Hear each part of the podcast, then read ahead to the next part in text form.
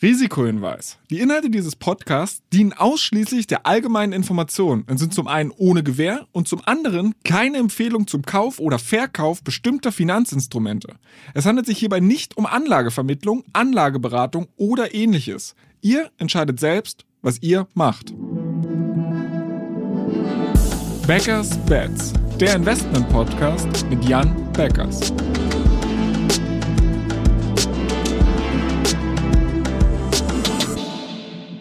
Moin Jan.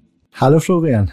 Du hattest ja in unserer ersten Folge gesagt, dass Volatilität für den gut informierten Anleger eine Opportunity ist. Und wenn ich mir das so anschaue, dann ist ja der MSCI China seit dem unterjährigen Hoch im Februar um über 30 Prozent gedroppt. Also eigentlich müsste doch hier jeder gut informierte Anleger mit einem freudestrahlenden Gesicht in die Hände klatschen und sagen, yay, hier ist meine Opportunity. Wie siehst du das? Einerseits ist das natürlich so. Ähm, und es gibt ja tatsächlich auch eine Vielzahl an Unternehmen, die dort jetzt ziemlich günstig geworden sind. Andererseits muss man aber sagen, es gibt ja auch reale Risiken, die China betreffen. Einerseits den Gesamtmarkt, insbesondere natürlich auch durch die Regulierung und politische Sorgen. Andererseits aber auch ganz besonders in Bezug auf bestimmte Einzeltitel. Ähm, und da wiederum einerseits durch Regulierung, andererseits aber auch dadurch, dass man eben vielen, gerade der kleineren oder Midcaps in Bezug auf ihr Accounting oder ihre sonstigen Practices vielleicht doch nicht ganz so sehr automatisiert vertrauen kann, wie jetzt vielleicht guten europäischen oder amerikanischen Unternehmen. Okay. Also das, diese Risiken, die du gerade angesprochen hast, die erklären wahrscheinlich auch diesen Drawdown, den wir jetzt hatten von diesen über 30 Prozent. Ähm, kannst du vielleicht da noch mal ein bisschen ausführen, welche Risiken du siehst und wie du das vielleicht auch im Investmentprozess abwägst? Genau, also bei uns ist es so, wir investieren weiterhin in chinesische Unternehmen und sehen eben für unser Portfolio dort auch super attraktiv bewertete Chancen. Beispielsweise bei einigen Fintech-Titeln, die wir äh, total spannend finden. Andererseits sehen wir eben auch ein ganz klares Risiko weiterhin auf der politischen Seite.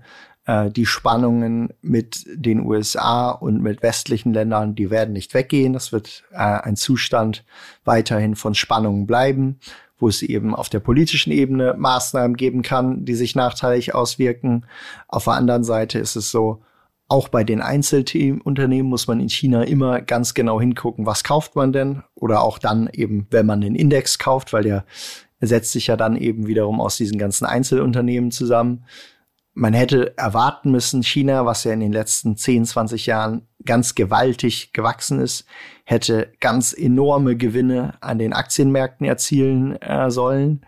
Ähm, das ist aber tatsächlich nur bei sehr ausgewählten Unternehmen der Fall. Und wenn man sich die breiten Indizes anguckt, dann sind die viel schlechter gelaufen, als sie eigentlich hätten laufen sollen mit diesem Wirtschaftswachstum im Rücken. Okay, jetzt hattest du aber schon so ein, zwei Mal durchblicken lassen, Einzeltitel und spannend, ihr seid schon in China investiert. Da würde mich einfach mal interessieren, was findest du denn gerade spannend? Wo sind denn diese Einzeltitel, die im Vergleich zum Gesamtmarkt halt günstige Chancen vielleicht gerade darstellen?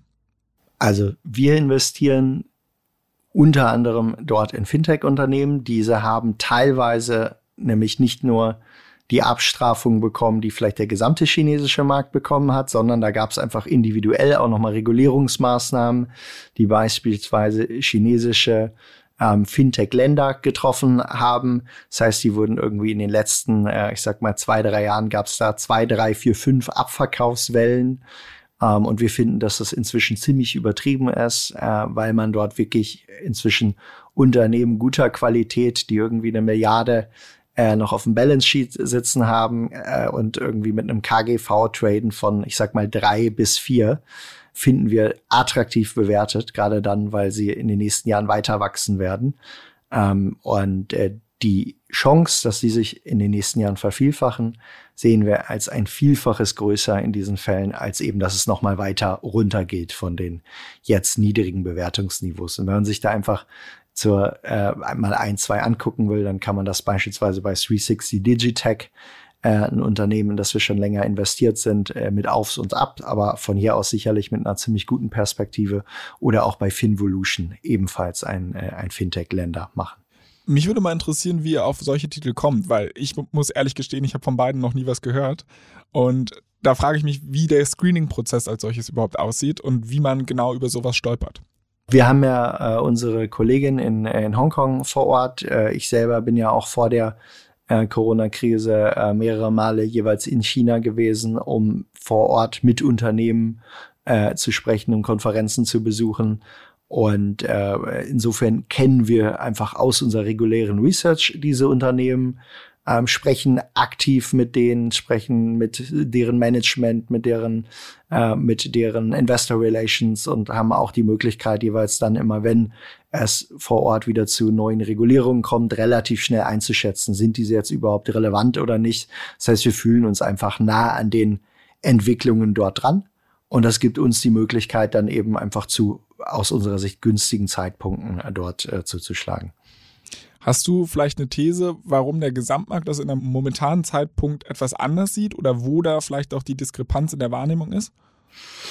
Ja, das kommt äh, äh natürlich dieses Jahr vor allen Dingen aus den ähm, regulatorischen Bewegungen. Das heißt, es fing ja an letzten Endes mit dem äh, geplanten Ant Financial Börsengang, wo die äh, politische äh, Führung in China äh, dort mal ganz heftig äh, zwischengegerätscht ist. Und letzten Endes kam dann immer wieder alle paar Wochen, alle paar Monate der nächste Schlag, wo man sagen kann, die chinesische Regierung hat letzten Endes dort den lokalen Internetplattformen relativ heftig ins Geschäft reguliert. Ähm, einfach mit, ich sag mal, verschiedenen Motivationen, aber grundsätzlich schon, wie wir finden, aus einer, ich sag mal, konstruktiven Betrachtungsweise. Es ist nicht jetzt so, dass sie dort gesagt haben, äh, wir wollen jetzt alles Geschäft verbieten, sondern sie versuchen eben teilweise äh, einfach Monopolstrukturen nicht allzu stark werden zu lassen ähm, und wie wir jetzt beispielsweise auch ganz aktuell wieder sehen, aktuell geht es darum, dass Tencent jetzt ihren, äh, ihren Messenger dafür öffnet, dass eben auch Konkurrenten viel öfter mit Links dort drin erscheinen können. Und das ist jetzt erstmal nichts, wo man sagen muss, das ist jetzt grundsätzlich für deren Volkswirtschaft oder so schlecht.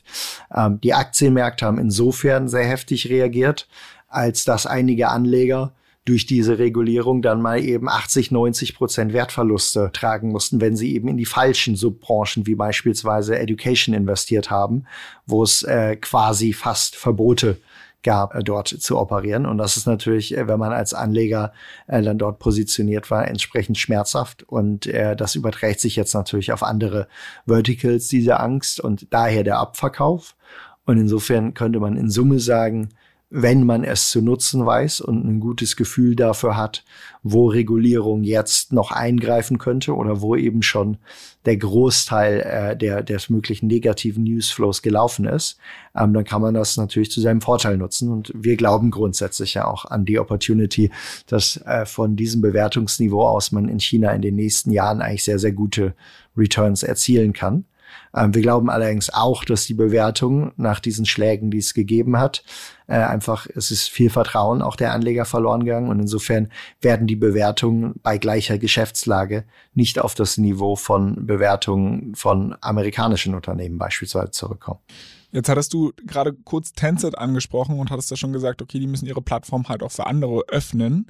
Ähm, die sind ja aber noch ein bisschen stärker zum Beispiel von der Regulierung betroffen, insbesondere was ihre Gaming-Sparte angeht. Ne? Also 30 Prozent ihrer Umsätze macht Tencent, glaube ich, mit dem Gaming. Und da gab es ja auch die ein oder andere Regulierung, dass man gesagt hat, okay, Kinder sollen nicht mehr so viel zocken, weil es irgendwie gesamtwirtschaftlich auch nicht so toll ist oder gesamtgesellschaftlich vielleicht nicht so toll ist. Äh, wie stehst du dazu? Siehst du das als großes Risiko jetzt insbesondere für Tencent? Und da kann ja auch noch mehr kommen. Ne? Also Payment Tencent auch groß unterwegs.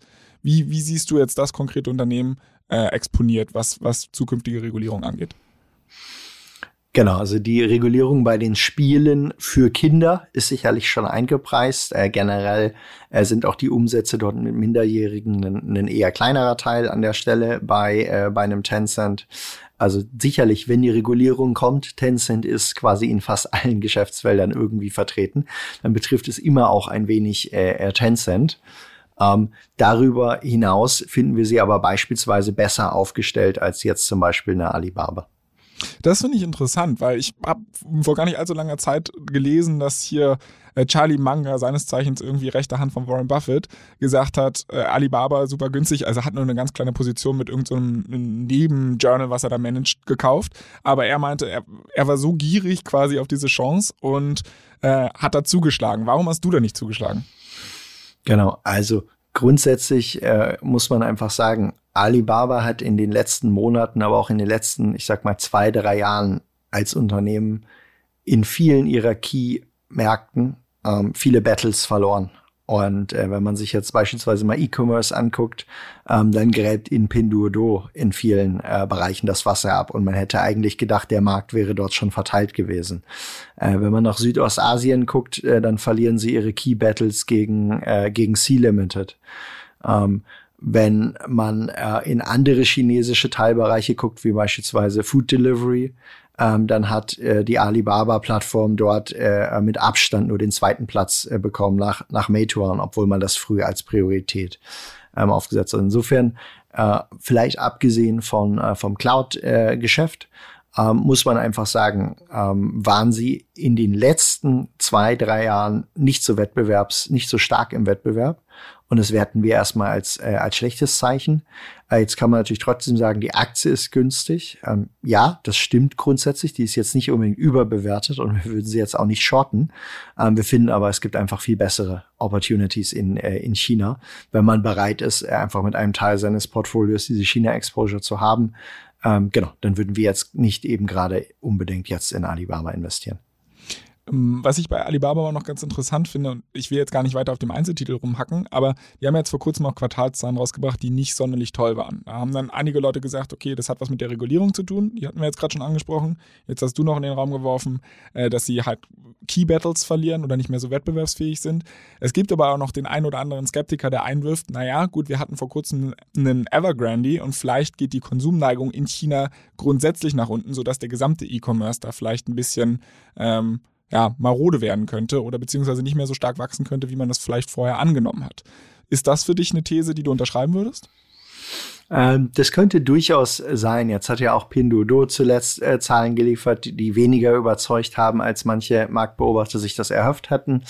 Ähm, und äh, generell kann man sagen, China pumpt sein Land derzeit weniger mit äh, äh Kredit und günstigem Geld auf, als wir es äh, in vielen anderen Ländern äh, sehen. Und ist auch durchaus in den ganzen Immobilien Debt-Krisen nicht so, dass sie jetzt, ich sag mal, ohne Umschweife direkt alles retten, was dort mal in Gefahr geht. Und ist insofern etwas restriktiver generell in der, äh, in der Geldpolitik, was wir auch beispielsweise jetzt, worin wir auch beispielsweise den, den starken Yuan gegenüber dem, dem US-Dollar äh, das etwas ablesen können.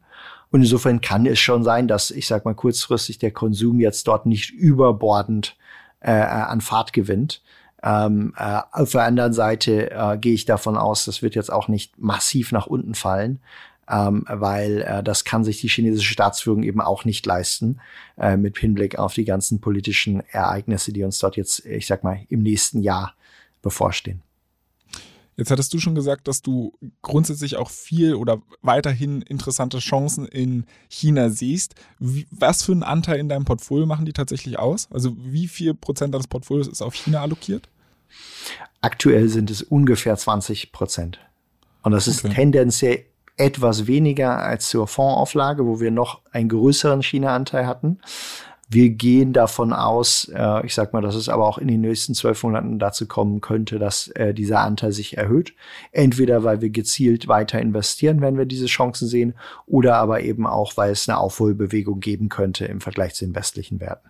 Okay, ähm, jetzt hatten wir schon zwei Werte angesprochen, die etwas kleiner sind oder zumindest mir nicht so bekannt waren. Wir hatten schon über Tencent gesprochen. Alibaba hast du gesagt, findest du grundsätzlich erstmal nicht so interessant. Wie sieht es mit den anderen großen Werten aus? Also JD, Xiaomi, Baidu, Pinduoduo, da hatten wir gerade das so ein bisschen gestrichen. Irgendwas da, was du besonders interessant findest?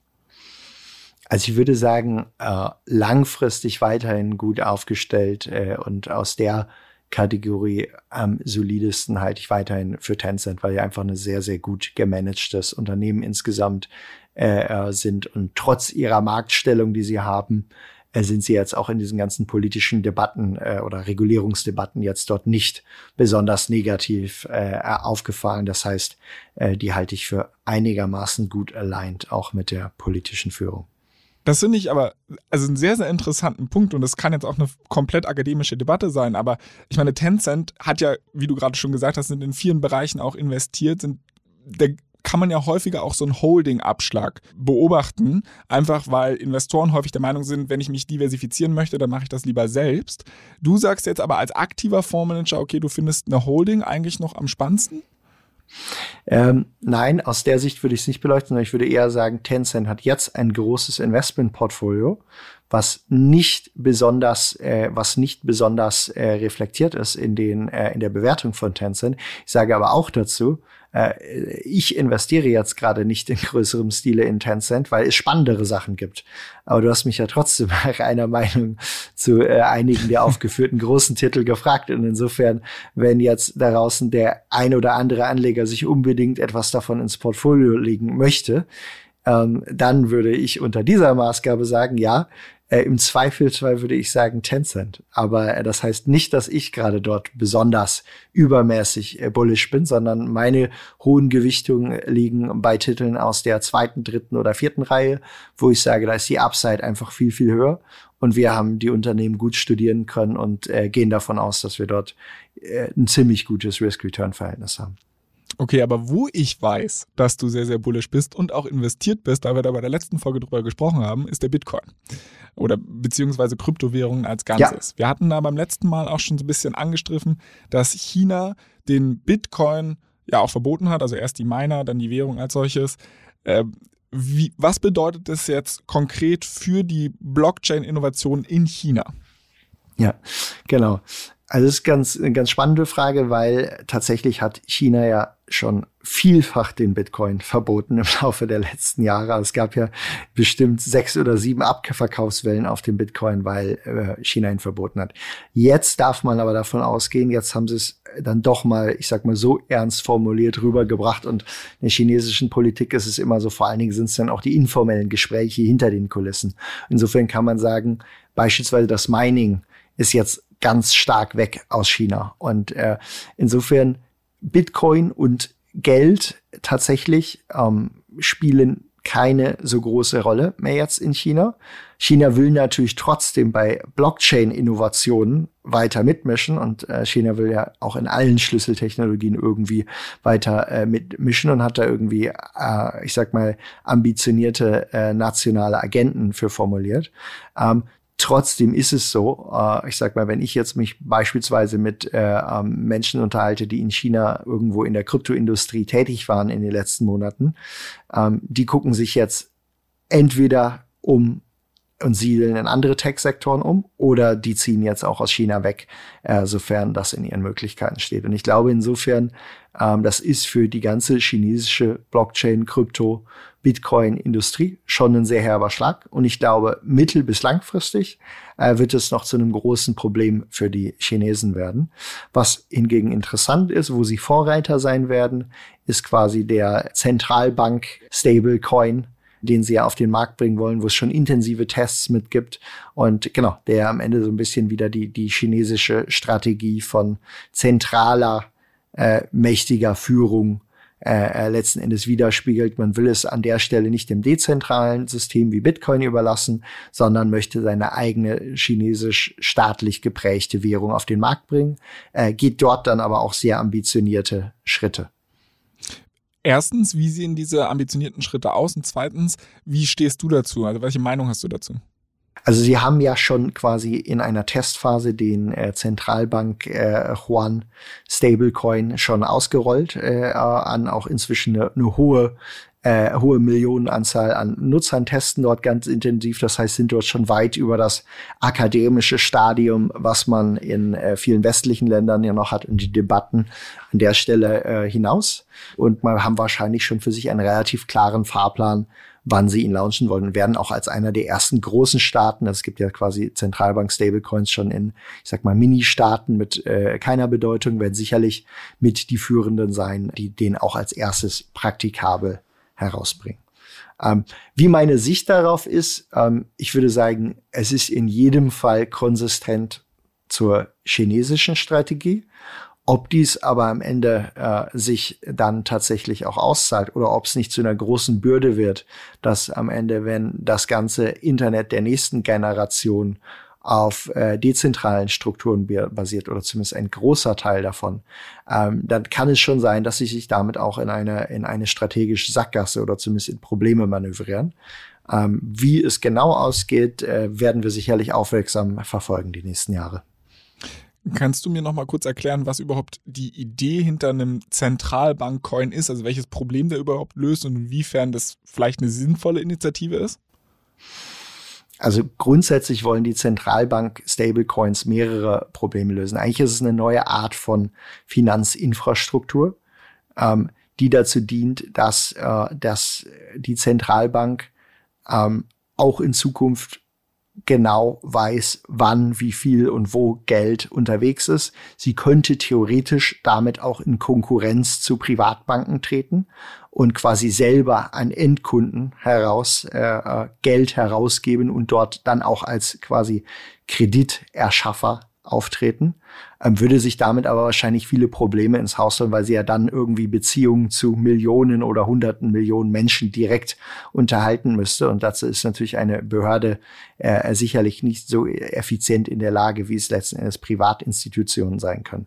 Ähm, vor allen Dingen aber wird ein Stablecoin oder ein, ein quasi chinesischer digitaler Coin, wo die chinesische Regierung jederzeit zumindest theoretisch überwachen kann, wer gibt jetzt gerade wo Geld aus, wer hortet es, wer macht dort, ähm, verschafft natürlich äh, den Volkswirtschaften viele Einblicke auf Makroebene kann aber natürlich auch wiederum auf Nutzerebene genutzt werden, um beispielsweise dann äh, dem nationalen Scoring-System. Wer verhält sich gerade hier als vorteilhafter oder als äh, äh, Bürger im Sinne der politischen Führung und wer nicht, äh, kann darüber natürlich auch wieder als äh, quasi Spionagetool oder als äh, Informationstool gegenüber den eigenen Bürgern genutzt werden. Und äh, in jedem Fall wollen die Chinesen natürlich verhindern, ähm, also sie hätten ja gerne auch den Yuan als äh, wichtige Weltwährung etabliert. Äh, und indem sie nun Pionier werden bei eben digitalen Währungen, erhoffen sie sich an der Stelle auch wiederum zusätzliche Vorteile im Vergleich zu vielleicht Ländern, die dann etwas später äh, hinterherkommen. Ist es dann eine Entwicklung, die für die Kryptowährungen als solche zu begrüßen ist? Oder ist es etwas, wo ich mich als Bitcoin-Investor vielleicht verfürchten sollte? Also ich glaube, als Bitcoin-Investor würde ich mich da eher nicht verfürchten ähm, äh, weil äh, als Bitcoin-Investor äh, ist man ja vor allen Dingen auch an der Upside eines Bitcoin und äh, anderer Kryptowährungen interessiert. Und diese nationalen Währungen sind ja explizit als Stablecoins ausgelegt. Ähm, ich würde es eher andersrum sehen. Ich würde sagen, dass jetzt alle möglichen Zentralbanken äh, selber dort Stablecoins auf den Markt bringen wollen und letzten Endes mitmischen und damit ja auch quasi explizit anerkennen, dass digitale Währungen eben viele Vorteile haben. Ähm, würde sagen, das bringt letztlich eher den gesamten Sektor nach vorne. Und äh, würde ich deshalb grundsätzlich eher als po positives Zeichen äh, sehen. Okay, also wie es scheint, gibt es zumindest aus China die richtigen Vorzeichen, dass deine Prognose, dass der Bitcoin am Jahresende deutlich höher steht, als er es jetzt tut. Ich freue mich auf jeden Fall auf die nächste Folge, denn in der nächsten Folge werden wir einen kleinen Jahresrückblick machen und ich bin auf jeden Fall sehr, sehr gespannt, wie dein 2021 investmenttechnisch so gelaufen ist. Ich freue mich auch drauf. Bis bald. Ciao, ciao.